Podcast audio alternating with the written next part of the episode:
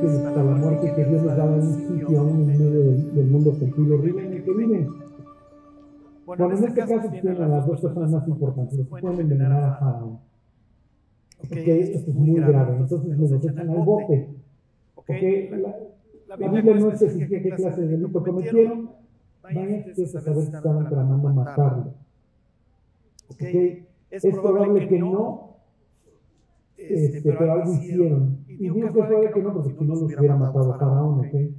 Bueno, versículo 2, se enojó Faraón contra sus dos oficiales, ok, contra el jefe de los coperos y contra el jefe de los panaderos, panaderos y los puso en prisión.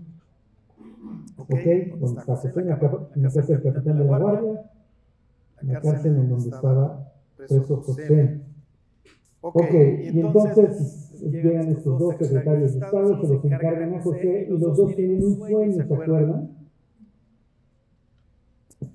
Ok, y entonces el copero tiene sueño, el panadero tiene sueño, y el sueño tiene el elemento común. ¿Alguien, ¿Alguien recordaría cuál es el elemento común en el sueño? ¿Cuál es el número? ¿Siete por qué?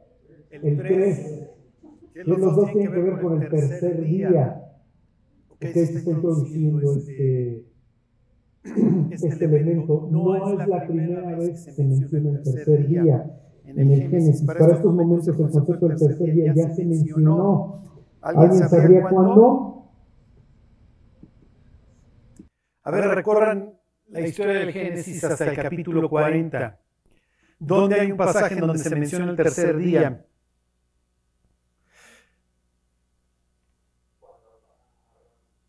Exactamente. ¿Ok? En el capítulo 22, los judíos le llaman el pasaje del amarre, literalmente, porque Abraham amarra, ¿se acuerdan? A Isaac, a que da. ¿Ok? Dios llama a Abraham, dice, y sucedió después de estas cosas que probó Dios a Abraham, y le dijo a Abraham, y Abraham contestó, heme aquí. Y entonces le dice, toma a tu hijo, a tu amado, a tu único, no es único, ¿ok? Por ahí anda Ismael, pero es el de la promesa, y sacrifícalo en el monte que te voy a decir.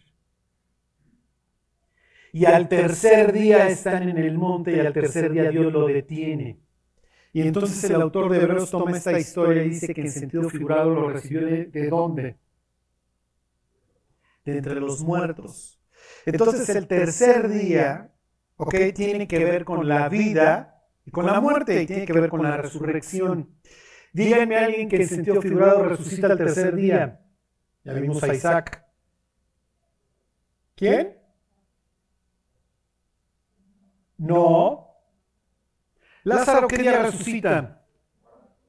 El cuarto, ese es el chiste en la historia de Lázaro, ¿se acuerdan? Los judíos con este concepto en mente iban al tercer día a la tumba y la abrían para ver si resucitaba el muerto. Y no es que fuera a resucitar, ok, claro, van con la ilusión de que resucite, pero hay veces que como Joaquín para verlo en Reyes, no estaba muerto. Ok, entonces al tercer día iban. Por eso Jesús se espera al cuarto día. Y entonces cuando dice que remuevan la piedra, ¿qué le dice Marta? Jere, ya, ya, ya no la a abrir. Ayer ya vinimos a hacer este rollo. Peor si hubieras estado aquí, las dos le reclaman. ¿Se acuerdan? Y entonces, a ver, cuate, el día para verlo resucitado en su caso era ayer. Y Jesús se espera precisamente al cuarto día para que no dijeran, bueno, es que el tipo era epiléptico. Y fueron y hicieron el rito y salió Lázaro. El chiste es que ya es el cuarto día, ya apesta, este cuate ya se está pudriendo. Ya pasó el momento y entonces llega Jesús a propósito. Se espera para que esto fuera un milagro, que para, bueno, para que fuera evidente. Y en el mismo capítulo 11 del Evangelio de Juan lees que eso es lo que desata ya finalmente la decisión de matarlo. Bueno, díganme una persona que resucita el tercer día. Hay muchos, efectivamente, Jonás. Y mandó el Señor al pez y vomitó a Jonás en tierra. Y, el propio Jonás dice que desciende al tejón, al abismo. ¿Ok? La tierra echó su cimiento sobre mí para siempre. ¿Ok? Díganme otro. Esther, exactamente. Ya. Yo no me voy a presentar delante del rey porque no me ha llamado. Y si me presento sin ser llamada, una sola sentencia y para mí me van a matar. Hazle como quieras, a ti también la burra te va a alcanzar, tarde o temprano, Esther. Lo entiendo. Y entonces Esther decide morir. En ese instante muere, por eso ella usa esta expresión de, y si perezco, que perezca. Entonces cuando vayan leyendo la Biblia, vayan viendo la cantidad de veces que se hace referencia a este tercer día durante la conquista con Josué, por ejemplo. Ok, tiene el tercer día, el tercer día. Ok, desde el Génesis, el tercer día tienes el día que, que brota la vida, es el día que brota la hierba. ¿Se acuerdan? Bueno, entonces el tercer día tiene que ver con la vida y también con la muerte. No todos sobreviven el tercer día. ¿Ok? Aquí, ¿quién no va a sobrevivir el tercer día?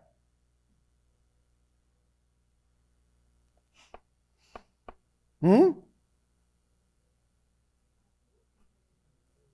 El panadero no sobrevive.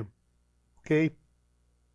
Entonces, el tercer día es este concepto que tiene que ver con la vida y con la muerte. Literalmente, dice el libro de Oseas, y el tercer día nos dará vida juntamente con él. ¿Se acuerdan? Entonces, ahí ya tienen esta idea de que la resurrección tiene lugar el tercer día. Ok, uno de ellos efectivamente va a resucitar el tercer día, otro de ellos va a morir el tercer día. Fíjense el versículo 6, 46. Vino a ellos José por la mañana y los miró, y aquí que estaban tristes. ¿Ok? Este tipo anda. O sea, el mensaje que te da la Biblia es que este cuate no es ajeno al ambiente en el que vive. ¿Ok? Los ojos del necio vagan hasta el fin de la tierra. y así luego vemos a gente todo el día. ¿Ok? El cráneo está inútil. La diferencia hoy sería estar metidos en la tableta cuatro horas diarias. ¿Ok? Veo la serie, veo la serie, lo que esté pasando a mi alrededor. ¿Ok? Me es irrelevante. Este cuate no, este cuate está metido donde tiene que estar. Y entonces los nota que están tristes y vamos a pensar que te meten al bote y tu compañero de celda es Adán Augusto, ¿ok? Ya, nos hizo justicia la revolución o algún funcionario. ¿Esto te conviene?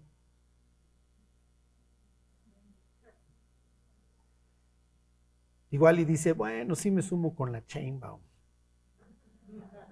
Y si jalan los vagones, tú ya te subiste a uno, al rato sacas de pobre G36 satélite.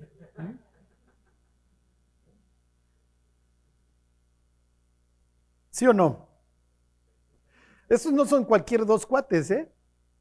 Y este los ve que están tristes y dice, bueno, pues igual y les hago un paro y ellos me lo hacen el día de mañana. ¿Eso está bien o está mal?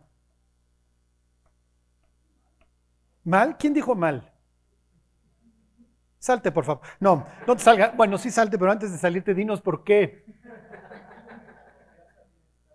Tu confianza tiene que estar en Dios, por supuesto. Lo que es el Salmo 118, ¿no?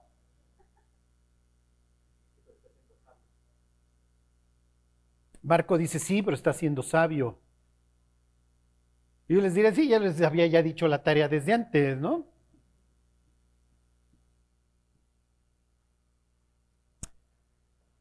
Entonces, ¿sí está bien o está mal? O, y los que no dicen nada, ¿qué, ¿quién sabe?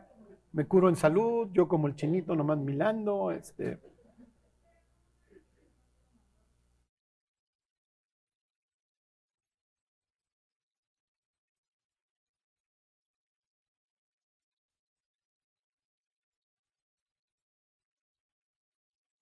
San Augusto. Y el día de mañana, la grande.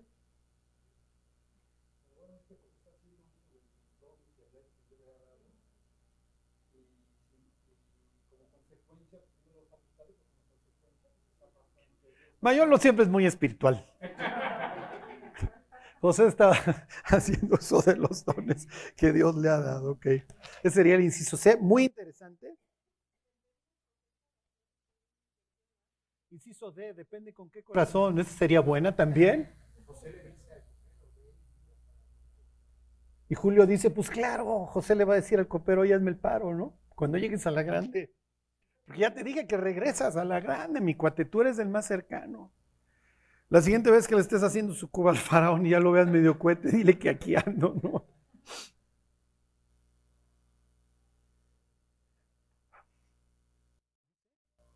Ustedes díganme. Miren, les voy a decir una cosa muy triste. Los cristianos somos hijos de Dios, efectivamente, y nuestra vida depende de Él, pero carecemos muchas veces de sabiduría. Y ahí estamos reclamándole al jefe, porque además yo soy hijo de Dios y yo tengo la verdad.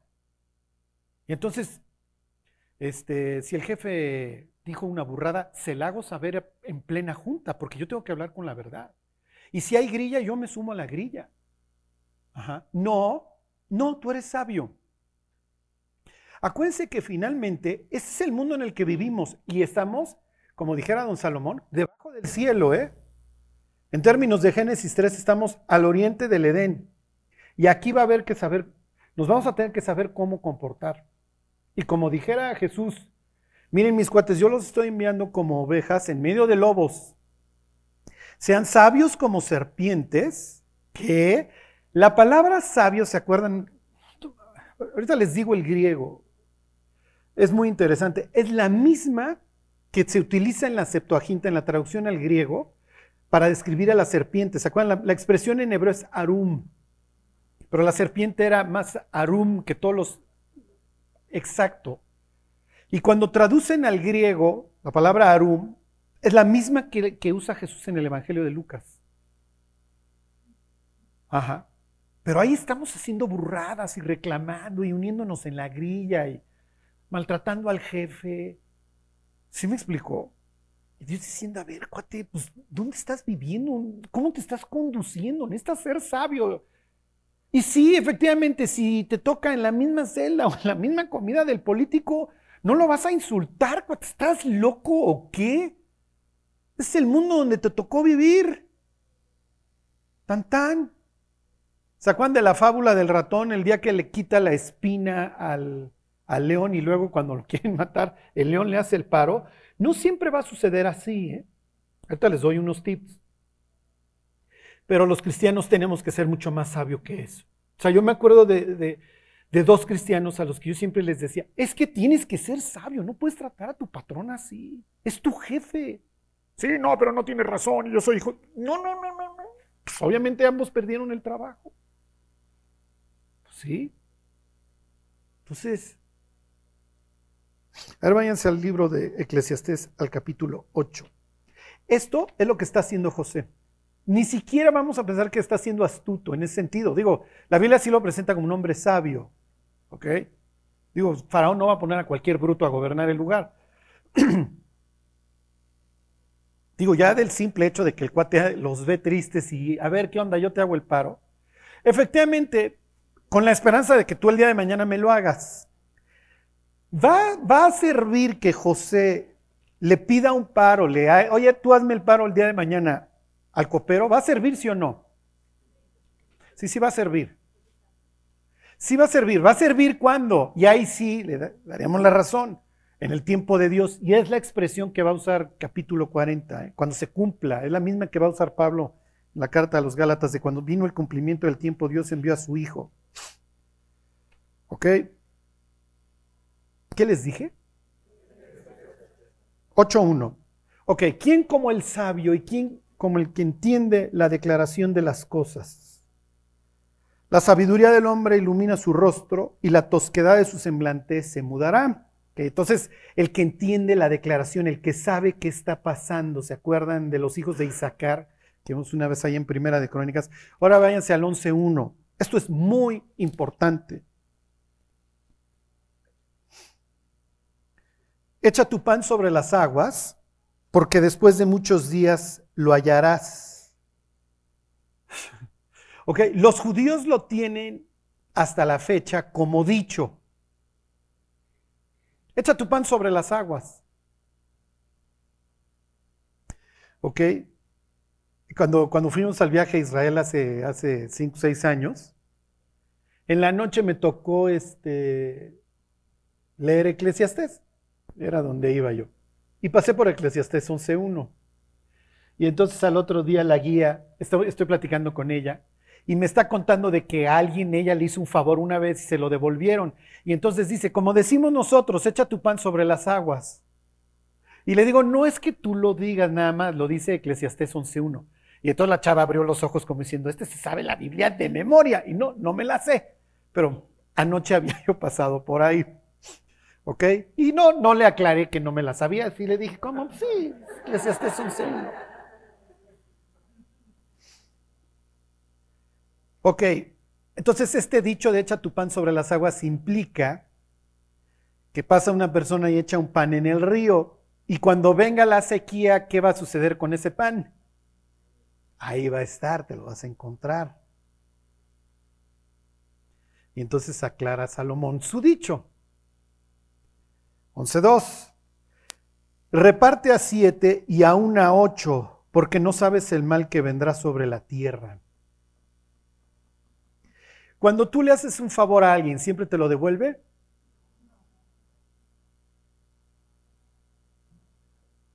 A veces sí, a veces no.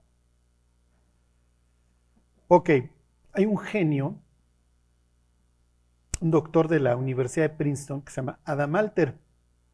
Y este tipo escribió un libro que se llama Give and Take, en español dar y recibir. ¿Ok? Hay un dicho que los americanos tienen que es nice guys finish last. Los buenos hombres siempre acaban al final. ¿Eso es verdad o eso es mentira? Ya no se quieren tatemar, ya no contestan tan rápido, ya. ¿Sí? Ok, Julio dice que sí.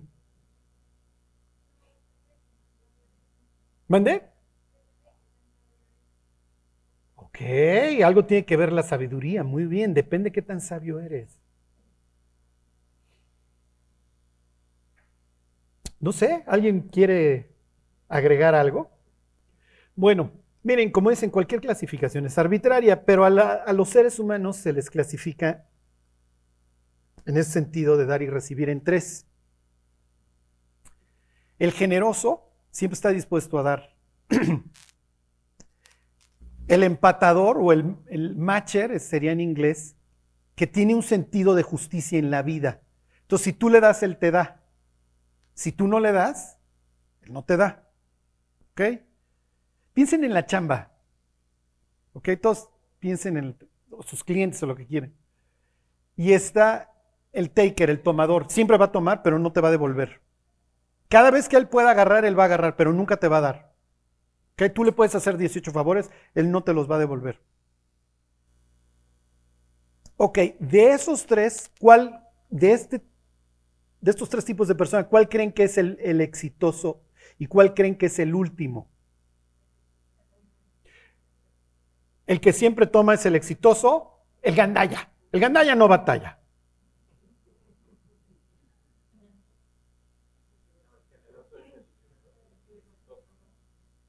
Otros dirían que es el exitoso. Les voy a decir quiénes están hasta abajo.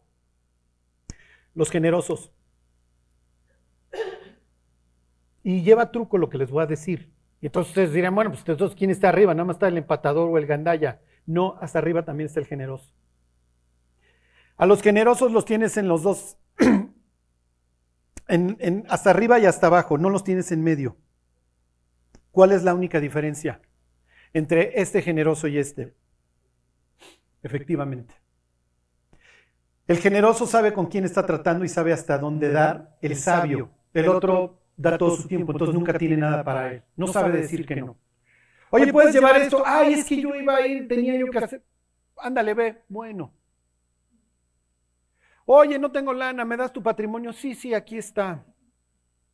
No saben decir que no muchos generosos y sienten esta culpabilidad de que no ayudé, no di. La Biblia dice, Ay, ¿cómo le voy a decir calentados y saciados si no le doy? No, nunca han leído que el que tiene bienes de este mundo y no le da el de al lado. ¿Cómo, cómo habita el amor? Y entonces estos versículos no, lo saben interpretar a la luz de la literatura de la sabiduría. Y entonces dan de más y acaban hasta abajo. Hay otros generosos, ok, yo voy a dar hasta acá. Si no es como la parábola de las vírgenes, ni usted ni nosotras. Esto es lo que yo doy. Y aprendo a decir que no, para que no me vean la cara. Y además, como José, tengo el radar prendido y entonces sé a quién le estoy dando. Y no me importa a quién le doy, porque el generoso le da al, al empatador. Obviamente le da al otro generoso, sabe que, va, que va, siempre va a recibir del otro generoso. Le doy al empatador porque sé que el empatador tiene ese sentimiento de justicia. Y le doy al desgraciado tomador sabiendo que nunca me va a devolver el favor. Y así lo, y así lo entiendo. Pero así soy yo. Yo soy generoso. Y sé que este cuate el día de mañana me va a desconocer. Pero soy tenía y como dice Salomón, pues tenía con qué darle. Claro. El generoso es lo que les quiero decir, le va a dar a los otros tres. Le va a dar a, su, a su igual, al otro generoso, le va a dar al empatador y le va a dar al tomador sabiendo que el tomador no le va a devolver. Esa es su naturaleza. La única diferencia es que uno pone un límite hasta donde doy. Porque a partir de aquí nos ahogamos los dos. ¿Sí se entiende? Entonces, a ver, mis cuates, entendemos que dependemos de Dios, pero Dios está esperando de nosotros sabiduría. Y si un día ves al político revolcándose del dolor en la calle, sí levántalo, aunque tu naturaleza sea acabarlo de matar. Se reproducen por millones, al rato hay otro, entonces salva a este, igual y te hace el paro mañana. Igual y era tomador y le vale y ni te agradece que le hayas, pero igual te encontraste un machero o un político generoso. Digo, no sé si existan esos, bueno, tomen eso entre paréntesis. Tú no sabes jamás a quién le estás haciendo un favor. Entonces prendan el radar, prendan el radar.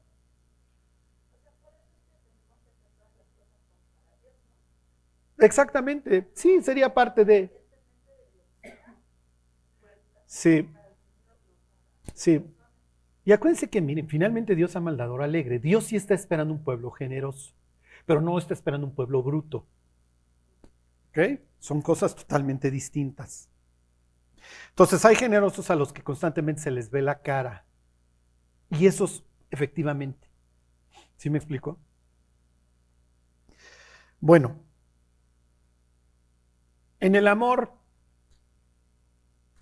¿A quiénes les va mejor? ¿A los generosos o a los tomadores? ¿O a los empatadores?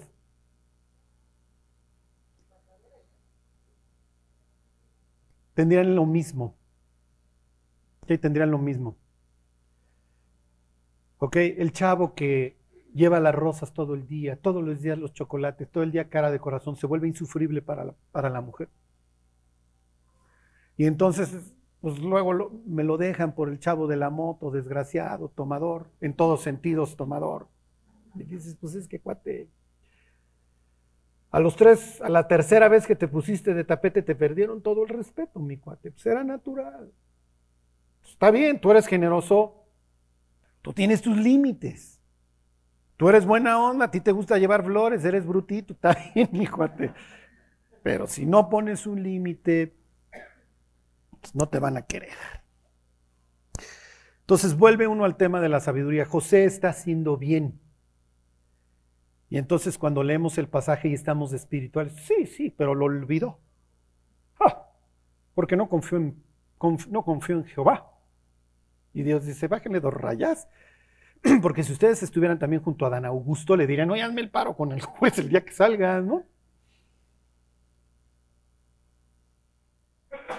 Y Dios diría, no está mal, está siendo sabio. Ya estará de, mí si yo uso a este cuate con, con, el que caíste al bote, o al que le hiciste el paro, o lo que sea. Porque eventualmente el tipo se va a acordar. Lo que pasa es que José está en este proceso de, fundición, ¿se acuerdan? No es lo mismo el José, el José, de los 17 años que el de los 30. Acuérdense, Dios lo está transformando. Y no es todavía el tiempo. Pero eventualmente va a venir el tiempo Literalmente dos años más le van a faltar a José después de esto. Que la expresión es que se cumplió el tiempo. Y entonces el copero efectivamente lo va a recordar. Y le va a decir, este, está bien, ahora le vas. Lo va a recordar. Hay alguien que efectivamente no, no ha olvidado a, a José. Ok, entonces ya espero haberles transmitido ahí una píldora de sabiduría para, para los que den. Y miren, si ha habido gentes que en el pasado tú los ayudaste y no te devolvieron, te, encontraste con un tomador, está bien, ni modo. Así era esa persona y así es con todos. Este, son los que están, siguen después de, en el espectro hacia abajo, los que siguen del generoso sin sabiduría.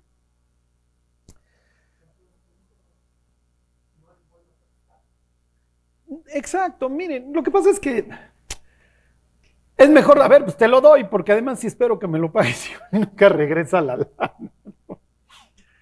Acuérdense que las ofrendas se queman en el altar. Pero si un día alguien le quiere prestar una lana, si sepan que igual no regresa, ¿no? Bueno, ok. Entonces le interpreta ambos los sueños primero al copero y entonces el panadero se emociona porque ya le dijo, ah, este cote va a sobrevivir al tercer día. Oye, yo también tengo uno y también tiene que ver con el tercer día. Y pues a ti, gracias por participar, mi cuate. Este, pues no, tú, más lástima, Margarito, tú mm, no, no pasas a la catafixia. Bueno, 40-20, me brinco al 40-20, perdón, este, al 40-14. Acuérdate pues de mí cuando tengas ese bien, y te ruego que uses conmigo de misericordia y hagas mención de mí a Faraón, y me saques de esta casa, porque fui hurtado de la tierra de los hebreos, y tampoco he hecho aquí por qué me pusiesen en la cárcel. Vuelven a tener un patrón en la vida de José, tanto esta idea de que lo desnudan, sus clamores no son escuchados por los humanos entonces sí, efectivamente te da esta idea de que el único que al final de cuentas tiene control sobre las circunstancias es Dios. Porque sus, peticiones a los humanos por libertad caen en oídos sordos. Y aquí diríamos medio sordos, porque efectivamente Dios va a usar al, a este cuate. ¿Ok? Entonces, fíjense este, este, este, horror, esta expresión de que fui robado, ¿sí? O sea, yo tenía una vida y de repente, y de repente pues estoy aquí. Les, voy a leer un pasaje tétrico, a ver, váyanse a Apocalipsis 18.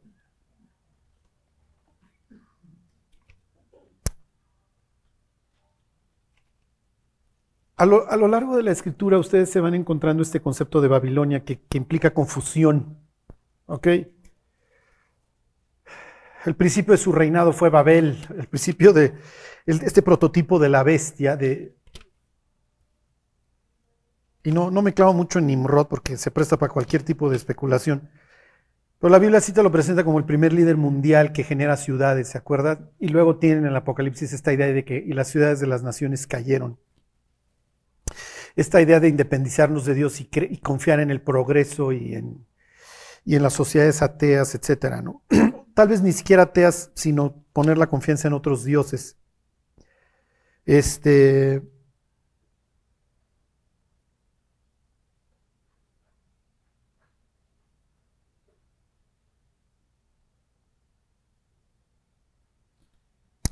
¿Dónde estoy? Este, ¿Qué les dije?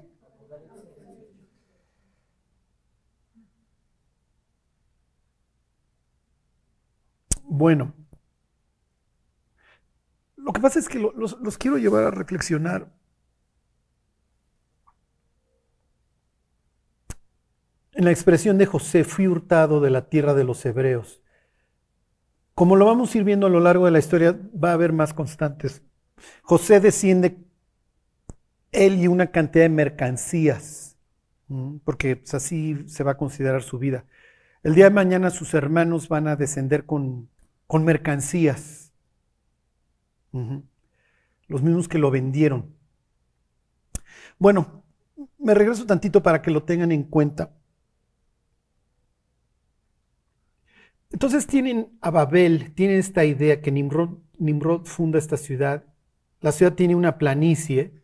¿Se acuerdan? Por eso es que eventualmente ¿cómo se llama? Nabucodonosor hace sus jardines colgantes porque la esposa viene del norte y en el norte hay cerros. Entonces, como la esposa nomás ve una planicie, este le manda a hacer como sus montañas, por eso sus jardines son colgantes. Entonces, pero la planicie se presta para qué? Para hacer la base de la, de la pirámide. y entonces vamos a llegar hasta el cielo.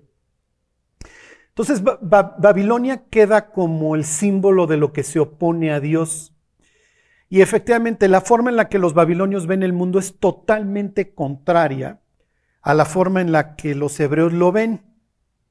Génesis 6, este pasaje que ustedes saben que me fascina, que habla del descenso de los ángeles, es una respuesta a la literatura babilónica. ¿Por qué? Porque para los babilonios, los babilonios tienen seres celestiales que se llaman Apkalus y que se mezclan con la humanidad, en este caso, y le otorgan a los babilonios cierta sabiduría. Para los judíos el descenso de los ángeles implica lo peor y el Apocalipsis lo contiene. ¿Por qué? Porque se acuerdan que para los judíos los ángeles enseñan las artes de la seducción, de la drogadicción, les enseñan a hacer los brebajes, las hierbas, la, metalurgia para matar, las armas, la, la sangre y las hechicerías, puras cosas de las que trata el Apocalipsis y que el Dios guerrero resuelve al descender a la tierra. Entonces, en el Apocalipsis ustedes tienen conceptos de la hechicera, tienen a Jezabel ahí en el capítulo 2, tienen la hechicera esta Babilonia, tienen la guerra, representada ahí en el, este, en el segundo jinete del Apocalipsis, el caballo bermejo con una gran espada.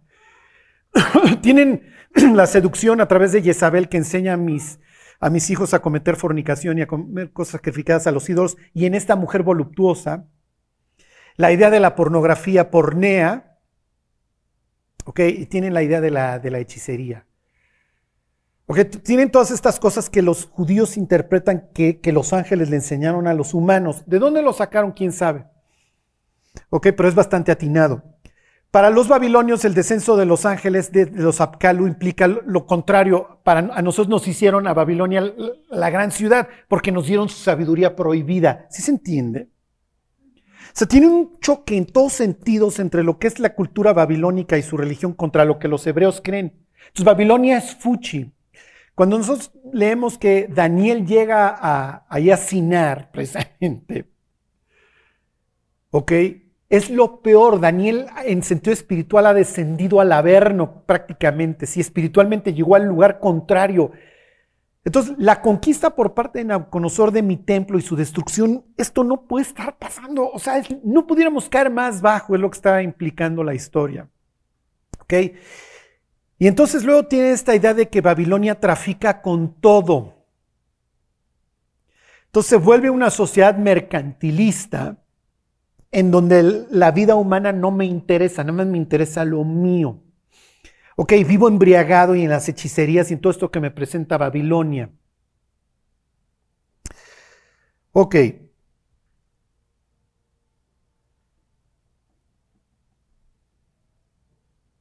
Fíjense, Ontoy. Les voy a leer este. Está hablando precisamente de la destrucción de este sistema. Y dice ahí el 18.11. Es una lista de. Simplemente está diciendo cómo se dedica al tráfico de cosas, ¿ok?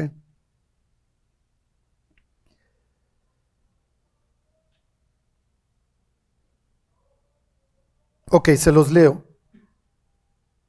Dice, y los mercaderes de la tierra lloran y hacen lamentación sobre ella, porque ninguno compra más sus mercaderías, mercadería de oro, de plata, de piedras preciosas, de perlas, de lino fino, de púrpura, de seda, de escarlata, de toda madera olorosa, de todo objeto de marfil, de todo objeto de madera preciosa, de cobre, de hierro y de mármol y canela, especies aromáticas, incienso, mirra, olíbano, vino, aceite, flor de harina, trigo, bestias, ovejas, caballos y carros y esclavos, coma.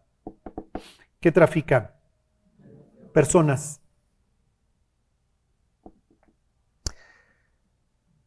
Personas. ¿Ok?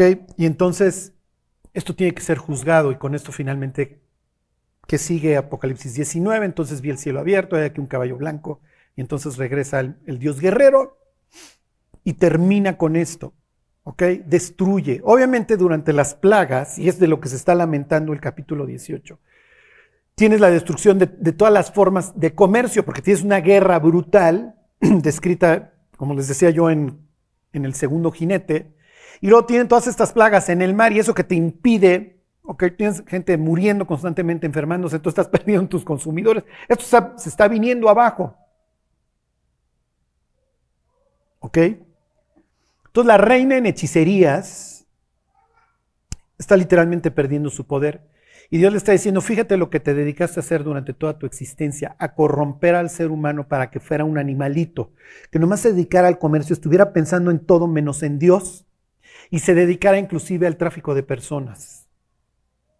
Yo no he visto la película esta de la libertad, el sonido de la libertad, o como se llama, porque no la aguantaría que yo les decía el martes en Aragón, porque pregunté que quién la había visto, la había visto nada más una persona. Este, yo les dije, miren, cuando yo fui a Israel al, Museo del Holocausto, cuando llegué a los zapatos de los niños, me salí berreando. Fingí demencia, me quité mis audífonos y me salí a la cafetería a comprarme un café. Además, el museo está diseñado para que te deprimas. O sea, así está hecho, para que te pese, para que te cargue, para que tengas la brújula. Ok.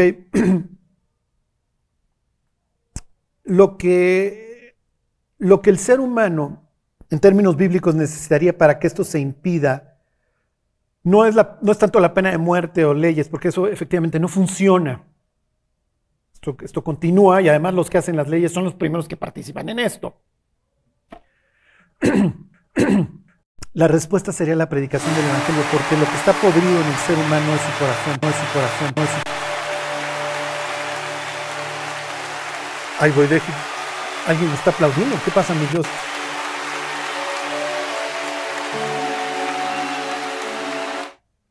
Listo.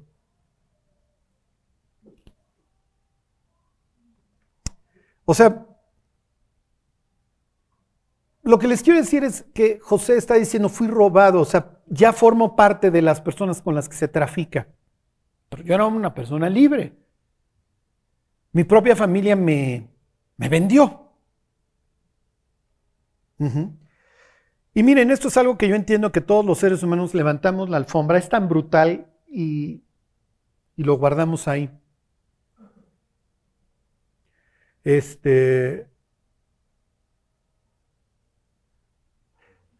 Nosotros somos la oposición a Babilonia en ese sentido. Y la idea es que desenchufas a la persona de este sistema y le abres los ojos. Y cuando tú estás enseñando la Biblia, tú no sabes a qué persona le estás hablando. ¿Sí me explico? ¿Qué vivió? ¿Qué, está viviendo? ¿O a qué se dedica? Digo, para hacer esto tú ya tienes que estar espiritual. En todo sentido estás muerto, ¿ok? Ya, o sea, tus, neuronas espejo no funcionan. Ya. O sea, eres un animal, ya es como si estuvieras comiendo un cabrito. O sea, no, no sientes ningún dolor por el dolor que le pueda estar causando a otra persona. Ya estás muerto en vida. Y lo único que puede rescatar la situación es que la persona literalmente resucite de entre los muertos. ¿Cómo resucitan las personas de entre los muertos? A través de escuchar el Evangelio. Lo que les quiero decir es que somos la respuesta. Pero Babilonia también nos va a intentar, ¿sí me explicó? Nos va a intentar envolver y no, mira, tú piensa como yo. Entra en este, e, e, entra en este sistema, vente y púdrete. Y si te llamas Daniel, que quiere decir Dios juzga felicidades, pero ahora te vas a llamar como mi Dios, Bel. Te vas a llamar Bel, Belsasar. Y tú te llamas Ananías y el otro, ¿cómo se llamaba? Este, Misael, quien como Dios. Y Azarías, ¿no? Este Dios ayuda de Dios, y no, solo te llamas Sabet Nejo. Evet quiere decir esclavo, Nebo, mi Dios, mi Dios lunar. Es horrible. Y miren, ahora, pues esta película va a estar en boca de todos. Este. Esperemos que alguna controversia cause, que, sirva de algo, por lo menos para enseñarle al ser humano la gravedad del sitio en el que viven. Que por más foquitos que el diablo le pone todos los días, vivimos una especie de infierno. Es esta es la sala del infierno finalmente. Y algunas personas ya lo están experimentando. Entonces diríamos, oye José, caíste en blandito. No, no, digo, más o menos, pues ahí en la hacienda de Potifar, pero finalmente soy un esclavo y ahora estoy en un reclusorio y no hice nada. Y pues la gente trafica con mi vida, o sea. Ok, este tema es espantoso, ¿sí? Entonces, cuando, cuando le pusieron una coma ahí, don Casiodoro de Reina, para explicar almas de hombres, y esto es a lo que se dedica a traficar con canela, cobre, mármol, y se eleva al, al ser humano a una mercancía, te habla de algo que está muy, muy descompuesto. Y la idea es que no nos descompongamos con el mundo, porque efectivamente es la hechicera, o sea, te enseña, ¿sí me explico? Te, seduce, ven, vive como, como yo y no hagas nada por el desvalido. No hagas nada por él, olvídalo. Déjalo que siga siendo no sujeto, objeto de cualquier cosa desagradable. Estaba yo viendo la,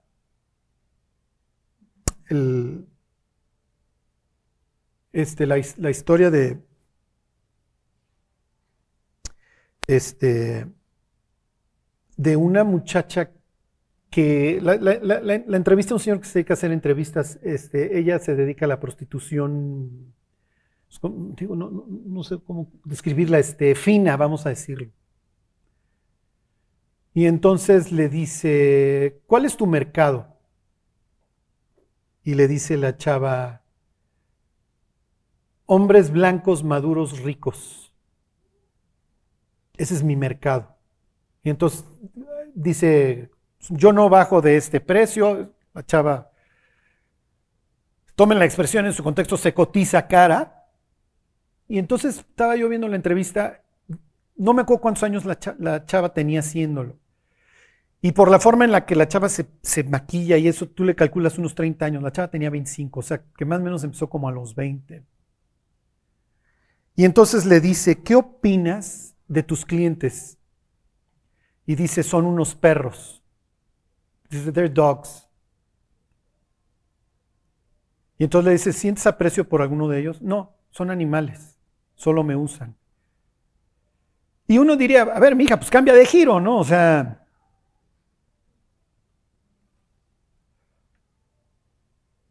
lo que les quiero decir es el, el desprecio que la chava le tiene, ¿sí me explico? A los cuates.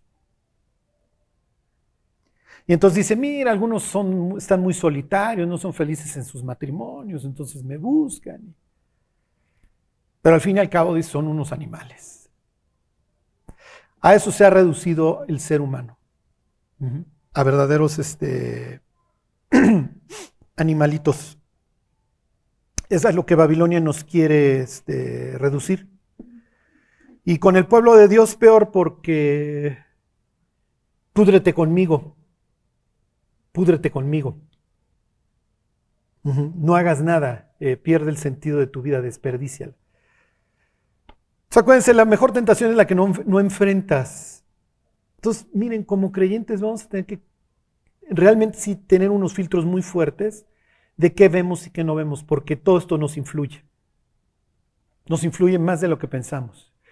Y desgraciadamente tenemos una naturaleza crédula, así me explico, en el sentido de que pues yo creo lo que me están diciendo en las noticias y yo creo lo que está contando la, la serie y yo creo y yo creo.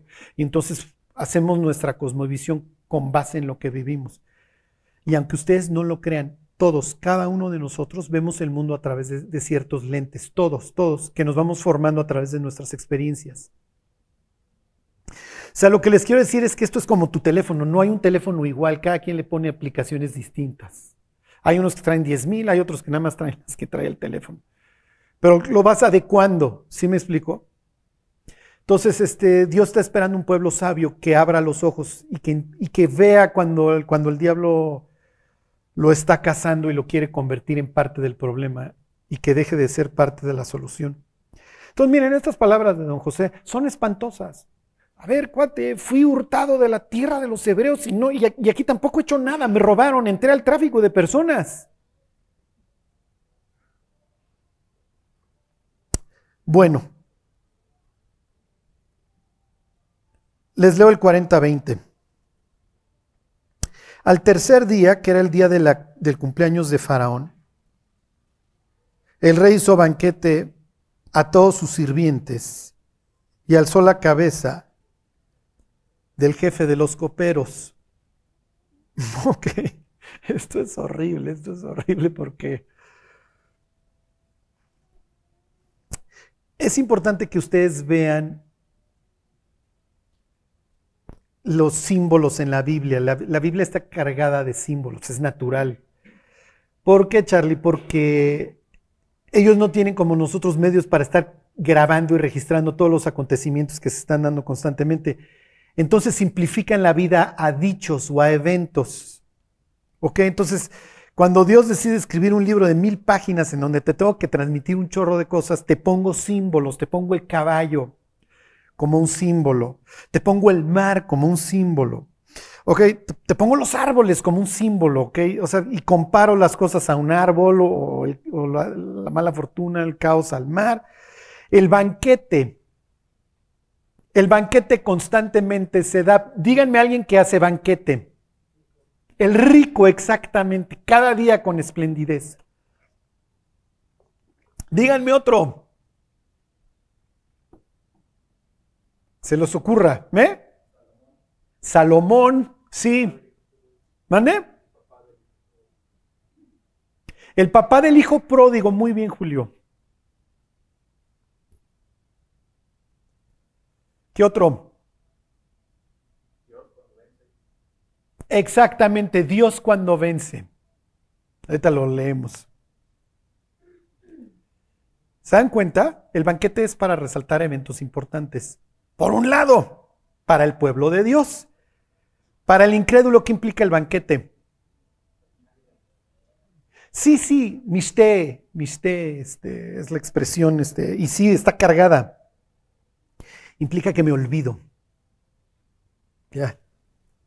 el rico hace banquete diario con esplendidez. Naval, me vale mi vida, soy un necio. A ver, vamos a ponernos un cohete, muchachos, vamos a festejar que la, que la trasquilada estuvo buenísima. Faraón, vamos a vivir en el cohete. El que se la vive borracho, ¿quién es? Díganme, ¿quién se la vive ahogado en su historia? Oye, vamos a matar a todos los severos. ¡Salud! ¿Quién? ¿Cómo se llama? Azuero, Jerjes, como le quieran llamar. Ahogado, ¿se acuerdan? Es tipo, a ver, vamos a hacer una comida, el banquete de Esther. Cuando le quiere hacer la petición, estos dos ya están ahogados. Oye, mañana hacemos otro. Porque esos cuates ya se pusieron hasta el queque. Imagínense al otro día, cuando, oye, podemos hacer otro banquete, claro, eres la mujer más guapa con la que me he topado y más sabia, hacemos otro banquete. Y al otro día, antes de que empezaran los mopeds, oye, te puedo pedir algo. Este, hasta la mitad del reino, oye, pues es que nos quieren matar. Y entonces se acuerdan que Azuero se va al huerto. Huerto, al jardín. Jardín tiene que ver en estas historias, claro. Cual Adán se va a meditar, ¿qué voy a hacer? Estoy en el valle de la decisión y entonces me voy a meditar. Y ayer me puse borracho y entonces esta chava no me pudo decir porque me la vivo ahogado, porque lo único que quiero hacer es negar. ¿Cómo vive el incrédulo? Pues de jueves a domingo en la mañana. Y entre semana, pues en la comida arranco con la chela, el mezcal y el tequila, el vino y al final el carajillo. El incrédulo sale ahogado de cada comida. O por lo menos medias tocadas. ¿Sí me explicó? Ey, si no tuviéramos a Cristo, ¿cómo andaríamos? Igual, pues sí, échenme una anestesia. O sea, la neta, vivir en Babilonia pues sí, sí está feo. Y entonces, aquí tienen el contraste. Mientras uno está en el bote, en el capítulo 41 se le va a llamar el pozo de la desesperación, los dos están. Ay, el que mejor hace las cubas es el copero. Bueno, pues tráiganselo, ¿no? Vamos, porque si sabía organizar la borrachera. El panadero, ah, sus canapés no estaban tan buenas, échenselo. O sea, para que vean cómo una persona determina quién vive y quién muere. Y me vale. Y entonces tráiganse este cuate porque hace las mejores cubetas, nos ponemos un cuete de aquellos. Entonces el banquete se distingue en la Biblia de dos maneras. A ver, váyanse a Isaías 25 y ahí terminamos. Ese sería el equivalente del Antiguo Testamento a la boda del Cordero. El Dios que, que vence, pues, es natural que hace una fiesta para festejar su triunfo.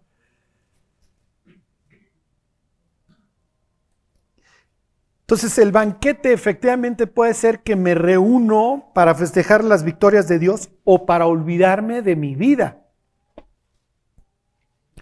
En ambos casos va, cargada, va cargado el, el evento, ¿sí? Isaías 25.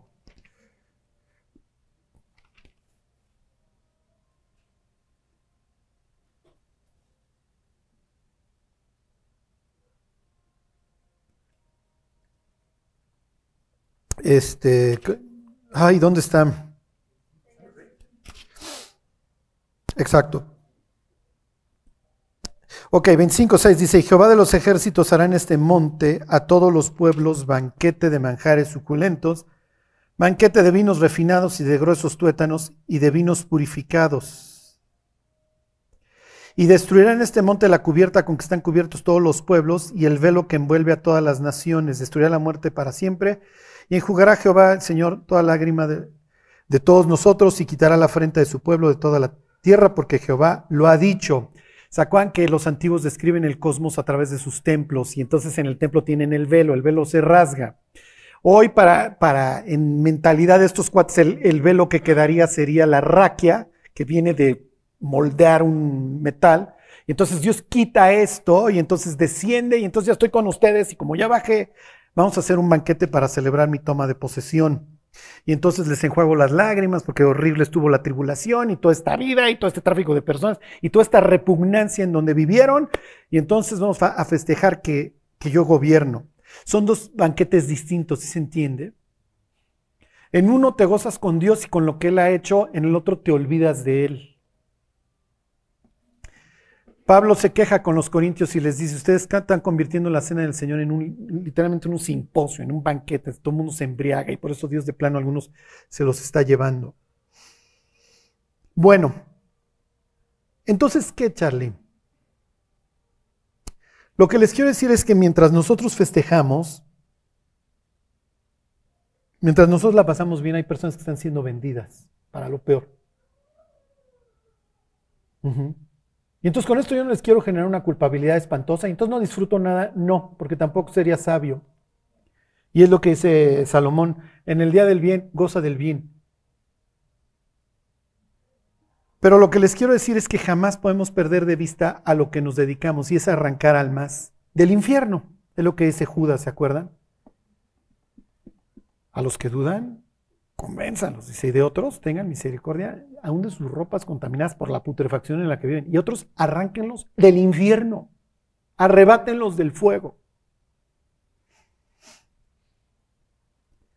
Charlie, ¿por qué no juzga esto Dios? Lo que pasa es que acuérdense que para nosotros el tiempo es distinto que para Dios. Para Dios, según el Salmo 90, mil años son como una de las vigilias de la noche. Yo no sé cuánto duraba una vigilia, si tres horas o dos horas para los centinelas hebreos. Vamos a pensar que larga, larga era de cuatro horas. Mil años para Dios son cuatro horas. Entonces Dios ya está viendo a estas personas en el infierno. ¿Sí me explico? Ya las está viendo. Claro, como nosotros vamos en esta secuencia, nosotros estamos, ¿hasta cuándo Dios? ¿Cómo permites esto y el otro? Dios diría, mira, lo que pasa es que para mí, yo estoy viendo a la persona hacer eso, pero es como si me volteo al refri, saco algo del refri y ya lo estoy viendo ahí, y además de ahí jamás va a salir. Pero lo que tú quieres es que la persona no llegue a convertirse en el monstruo. Y para que no llegue a convertirse en el monstruo tienes que influir en los papás. Porque efectivamente pueden hacer el psicópata, sí, pero si nace en un hogar en donde se le quiera y se le enseñe, es muy poco probable que llegue a convertirse en el monstruo. Los animalitos suelen crearse, no es casualidad. Ahora me ha dado a ver por este canal de en YouTube del señor que se dedica a entrevistar. Y ayer estaba yo viendo al verdugo. Le tocó entrevistar al verdugo en Alabama. Es el cuate que le pica el botón de la silla eléctrica. Y entonces le pregunta el entrevistador, ¿y qué te tocó? Dice, mira, para que te ejecuten, honestamente, pues sí pasan muchísimos años y eso, y tuviste que haber cometido algo muy grave. Obviamente siempre implicaba la violación o el homicidio, cosas así. Dice, mira, la mayoría antes de que pues, ya los electrocutáramos, sí reconocían lo que habían hecho, o sea, otros dicen que no. Entonces le dice, ¿a qué atribuyes? Le pregunta al ejecutor que trabajó en el sistema penitenciario de, de ahí del Estado durante 30 años. Dice, ¿qué opinas? Y, baja la mirada y dice, pues, dice, casi siempre es porque no tenían papá.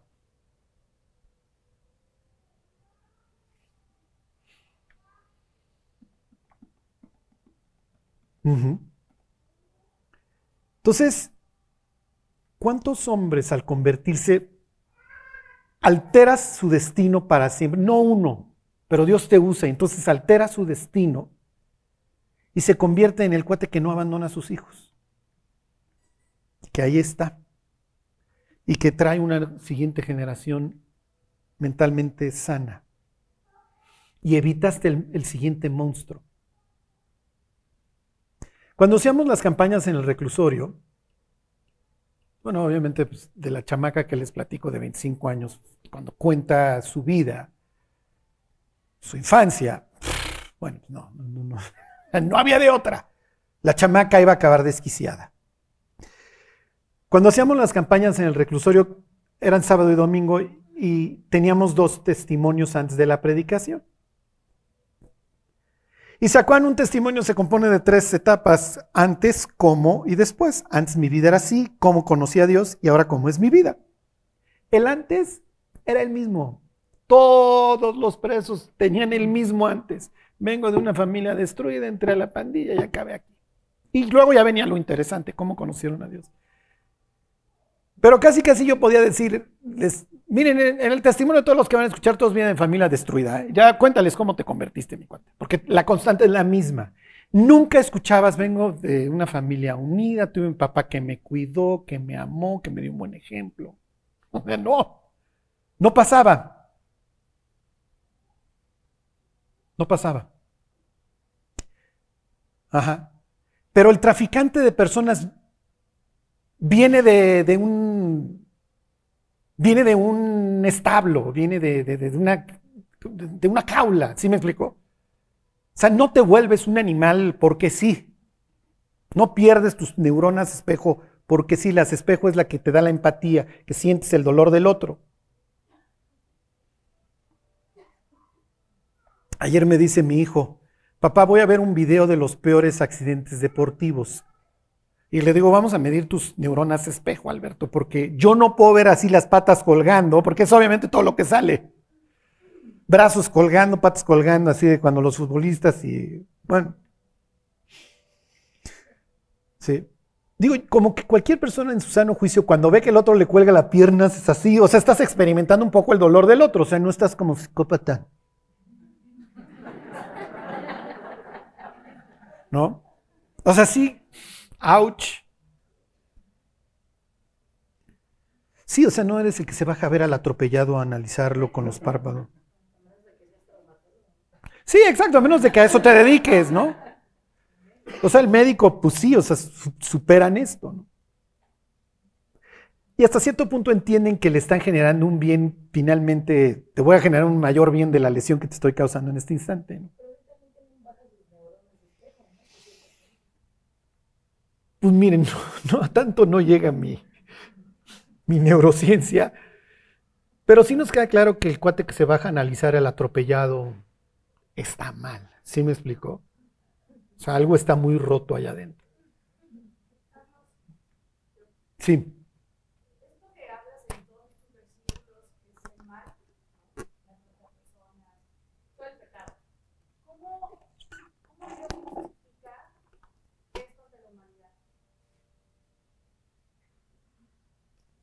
Sí, miren, la pregunta de Judith es la natural. ¿Por qué?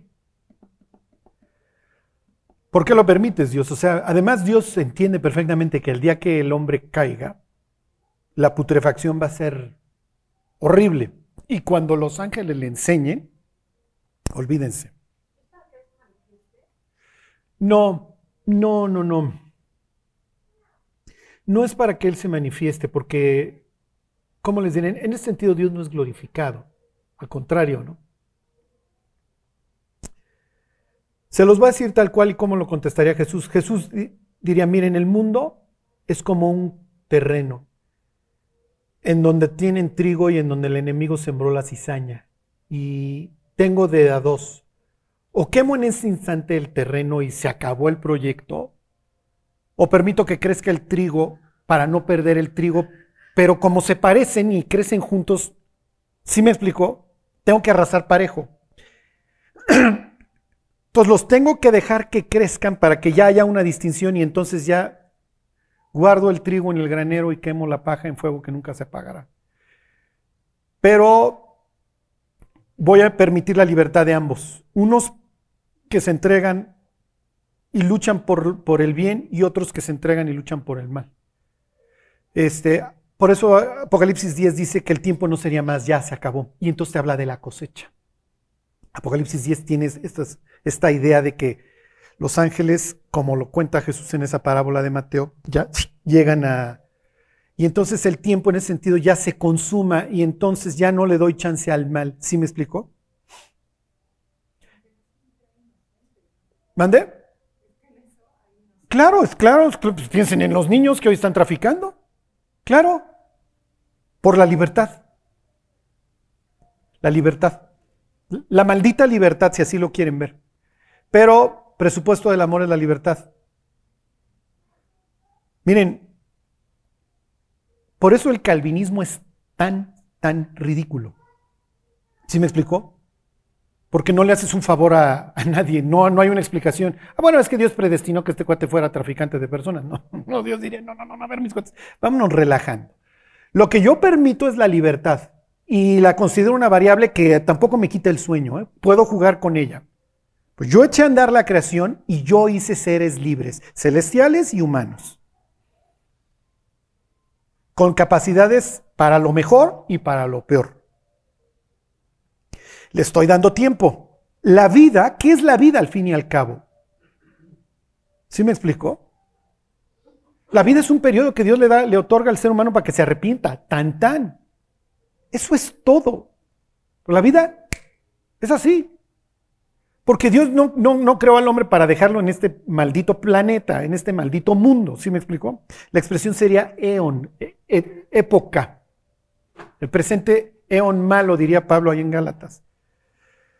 Entonces, una persona en su sano juicio dice, Dios, oye, es que ¿cómo estás permitiendo esto? Y Dios diría, les di libertad. Que a la luz de la eternidad son minutos, ¿eh? y hoy ves por espejo.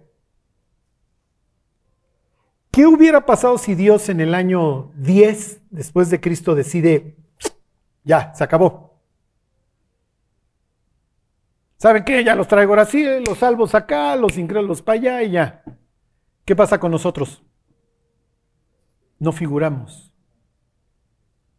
No figuramos. ¿Qué hubiera pasado Si a Dios se le ocurre en 1993, estoy harto. ¿Qué pasa con nosotros? ¿Dónde estaríamos? ¿Eh? Ni yo. Ni yo. Por eso me fui en 93, cuando tenía yo 13 años.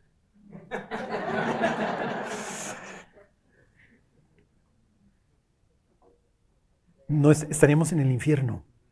Mm, entonces esto de que se estire la liga después de todo, a veces no es tan malo. ¿Ya vieron?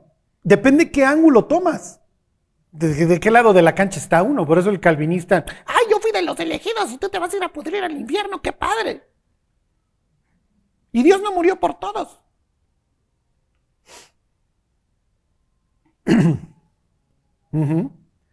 Este, Pues sí, qué feo. Cuando eres de los elegidos, sí que se vaya a pudrir enfrente al infierno. Y cuando no eres. Sí, bueno, pero sucede que un cuate en Europa, en el, en el año siglo XVI, dijo esto y ahora hay que tomarlo como la autoridad. ¿no? Pues no, no, no, no. El Génesis desde el capítulo 3 le está, le está mandando el, el mensaje al ser humano. Mira, mi cuate, te puse aquí con un propósito elevado. Eres el sacerdote. Eres el que cuida el jardín. Los reyes eran los cuidadores del jardín. No es casualidad que Jesús resucita en un jardín y lo confunden con el jardinero. Eres el encargado. Y tienes libertad. Si el ser humano no fuera responsable, pues entonces, oye Dios, ¿por qué lo mandas al infierno? Y Dios dice, a ver, no se hagan tarugos, mis cuates, ustedes son responsables y saben perfectamente lo que están haciendo. Aún el más desgraciado.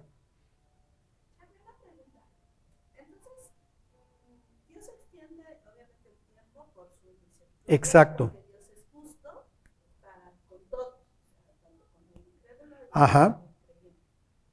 Y entonces, si viene Cristo por su iglesia, en ese momento, por ejemplo, no sé, un niño que apenas cometió Ujú. pecado y rompió su relación con Dios, si viene Cristo, ¿se queda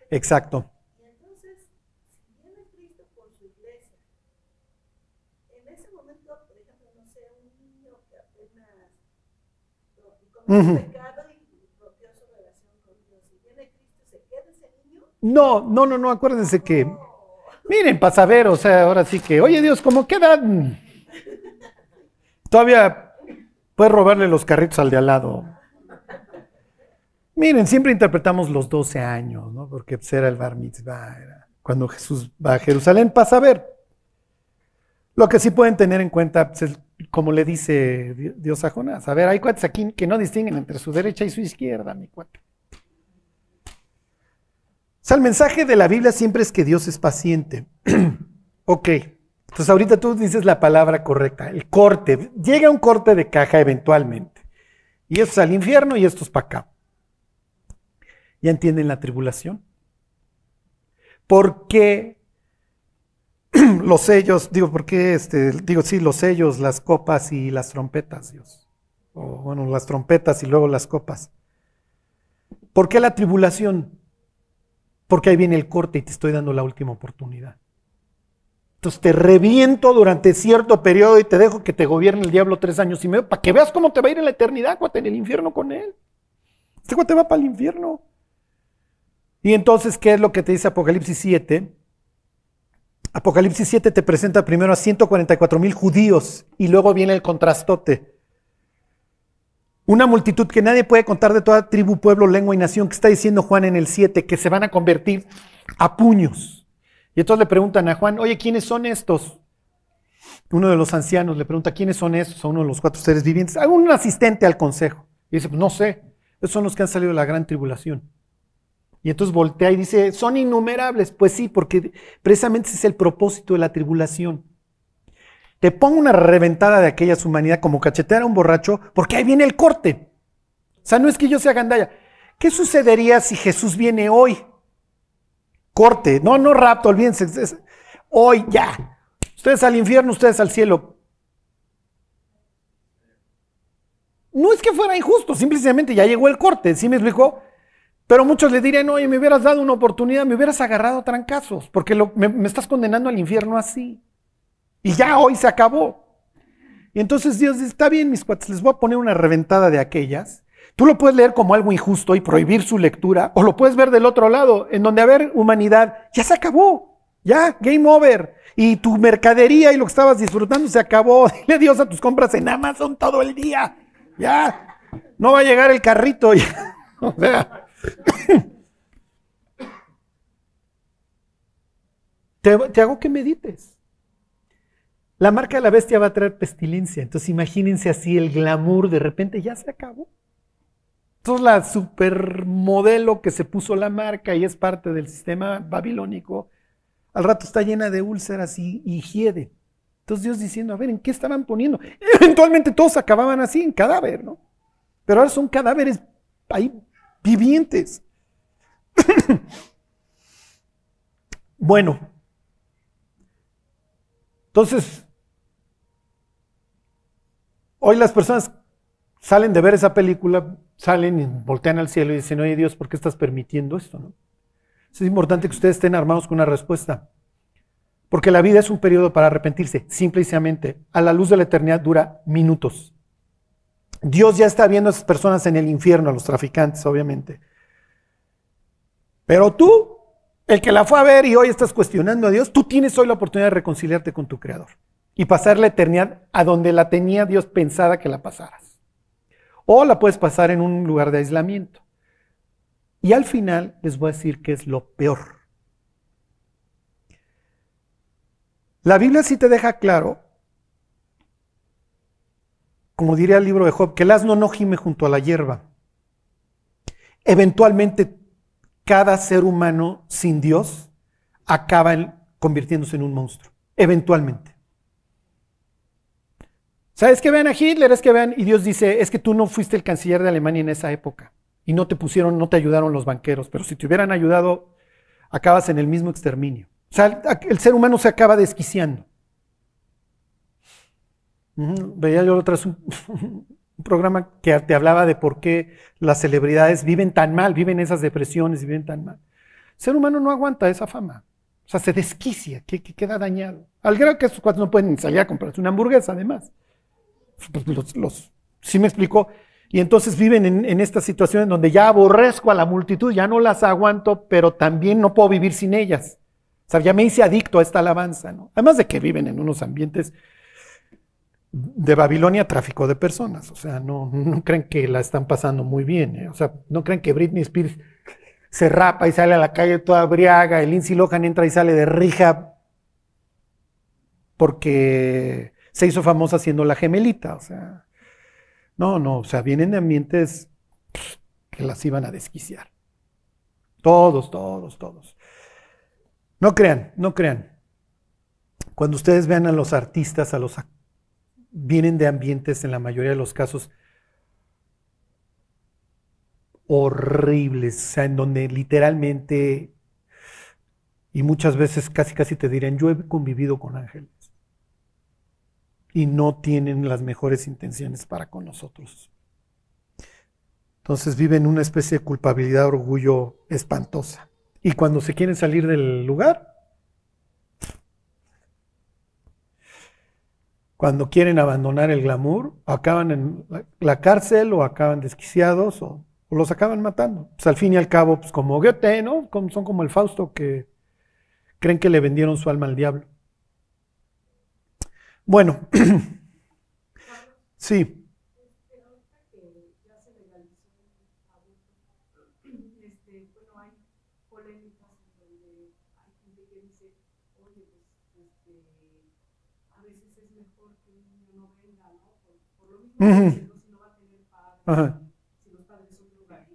Sí.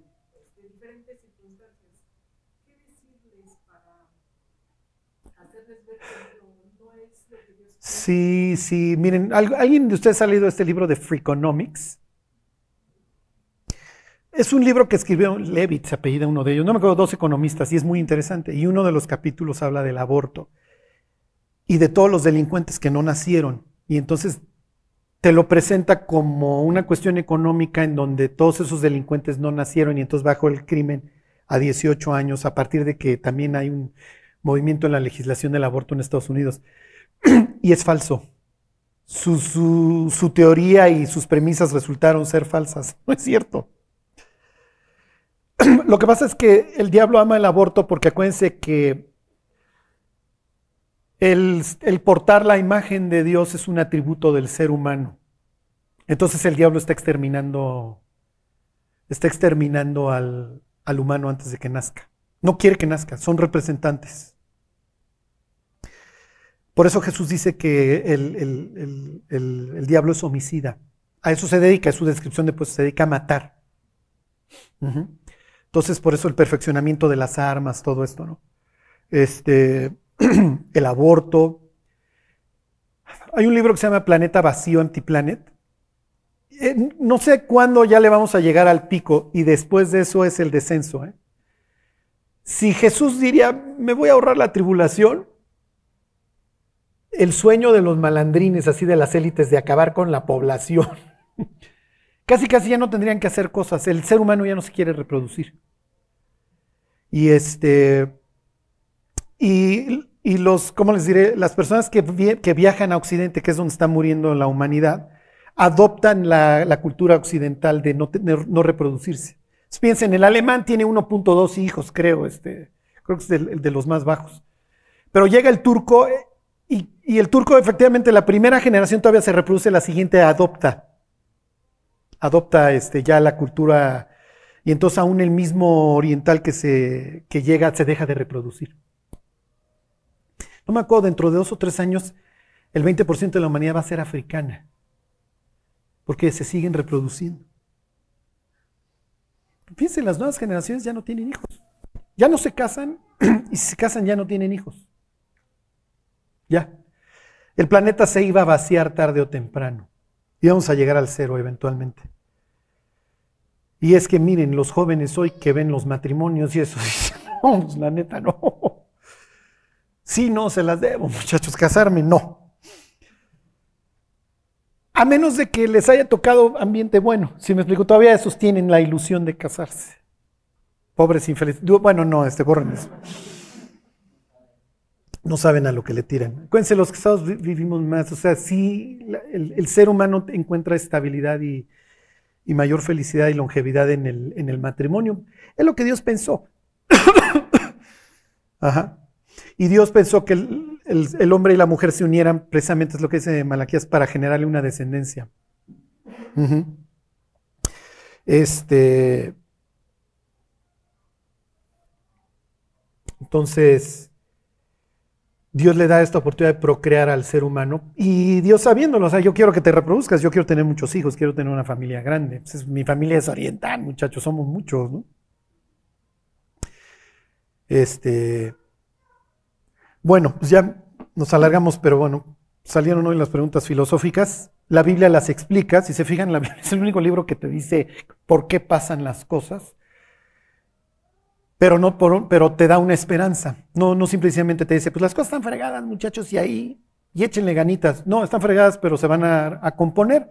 Eventualmente Cristo las compone. Por eso los evangelios tienen al Mesías devolviéndole la vista a los ciegos, este, levantando muertos, este, calmando las tormentas, convirtiendo el banquete, generando el vino del agua, porque vamos a hacer fiesta y seamos felices, muchachos. Así pensé que las cosas fueran. Que no hubiera paralítico, que no hubiera ciego, que no hubiera sordo, que todo fuera felicidad, que viviéramos en un banquete continuo. Pero hoy el corazón podrido se los está impidiendo y es lo que yo tengo que cambiar y para eso muero en la cruz. Y eventualmente vengo, festejamos y ahora sí todos con un corazón perfecto a gozarla.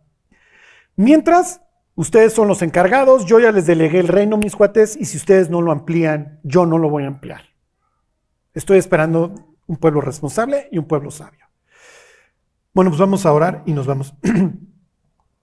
Señor, te queremos pedir que que podamos ver la vida a través de, de los lentes tuyos, Señor. Ayúdanos a no ser hechizados por Babilonia, Dios, a no perder de vista el objetivo. Dios, te queremos pedir hoy por, por las personas que están siendo traficadas, Dios, que, que tú puedas llegar a esas tinieblas tan densas y puedas traer esperanza, Señor. Te pedimos, Dios, que mientras tú regresas nos hagas fieles predicadores de tu palabra, Señor. Que podamos traer orden al caos y que podamos evitar que sigan surgiendo todo este tipo de, de perversos, Dios. Te pedimos también hoy, Dios, por las personas tan perversas, que lleves luz a sus oscuros corazones, Dios, que se puedan arrepentir y dejar de hacer lo que hacen. Danos, Dios, la fuerza, la gracia para seguirte y que podamos traer luz a estas tinieblas, Señor. Te lo pedimos en el nombre de Jesús. Amén.